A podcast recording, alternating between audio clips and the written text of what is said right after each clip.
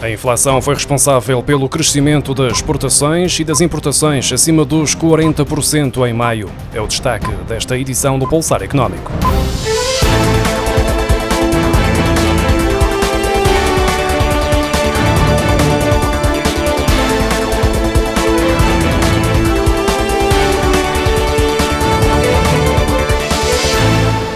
Exportações e importações de bens aumentaram mais de 40% em maio, em comparação com o mesmo período do ano passado, uma variação que em mais de metade resulta do aumento dos preços, segundo os dados publicados esta segunda-feira pelo Instituto Nacional de Estatística.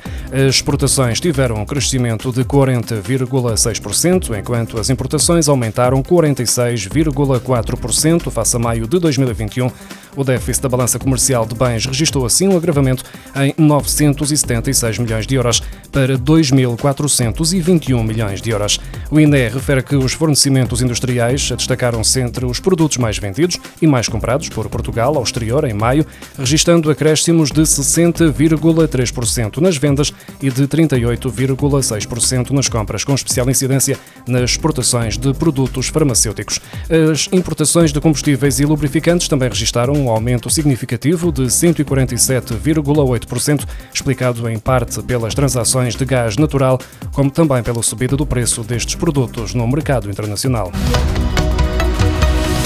população da União Europeia voltou a baixar este ano para 446 milhões e 800 mil pessoas, de acordo com o Eurostat, que atribui a redução à pandemia de Covid-19. Após um primeiro declínio no crescimento da população em 2020, devido ao impacto da pandemia de Covid-19, a população da União Europeia diminuiu novamente em 2021 de 447 milhões a 1 de janeiro de 2021 para 446 milhões e 800 mil pessoas a 1 de janeiro de 2022. De acordo com o Eurostat, foi ainda verificada pelo segundo ano consecutivo uma situação de mudança natural negativa, com mais mortes do que nascimentos, uma realidade que, no caso particular de Portugal, já se verifica há vários anos.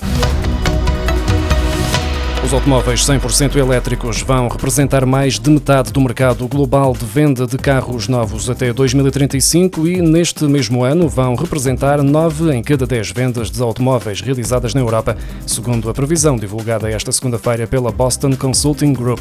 A consultora acredita já ter sido atingido um ponto de viragem na adoção de veículos elétricos, impulsionado pelas regulamentações europeia e americana destinadas a combater as emissões de dióxido de carbono, bem como pela mudança de estratégia estratégia dos fabricantes de automóveis e do número recorde de encomendas realizadas no ano passado. Segundo o estudo, os veículos 100% elétricos vão representar 20% do mercado global dos veículos ligeiros novos já em 2025 e em 2028 vão ser os modelos mais populares, ultrapassando os veículos de combustão e híbridos e representando em 2035 59% das matrículas novas a nível mundial.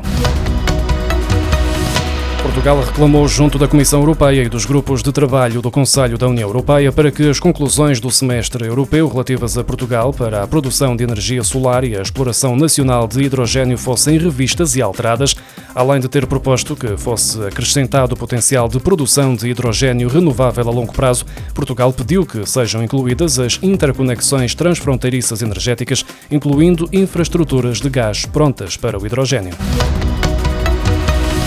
O vice-presidente da Agência Portuguesa do Ambiente, Pimenta Machado, afirmou no fim de semana que o regadio em Portugal desperdiça mais de um terço das reservas de água e alertou para a necessidade de tornar os sistemas mais eficientes.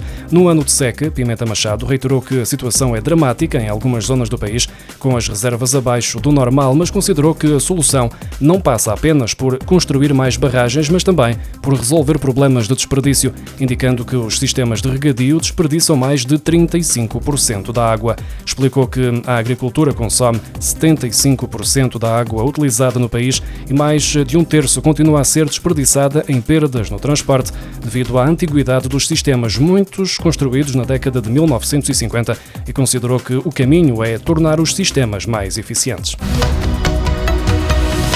As instituições do setor social e solidário que tenham a necessidade de recorrer ao transporte próprio de pessoas e bens vão ter a possibilidade de recorrer a um apoio que pode chegar aos 6,16 euros por utente, face à subida dos preços dos combustíveis.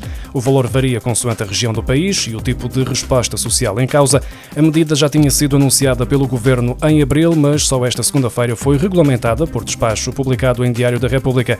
Instituições em regiões consideradas de baixa densidade beneficiam de uma majoração de 14% no valor do apoio.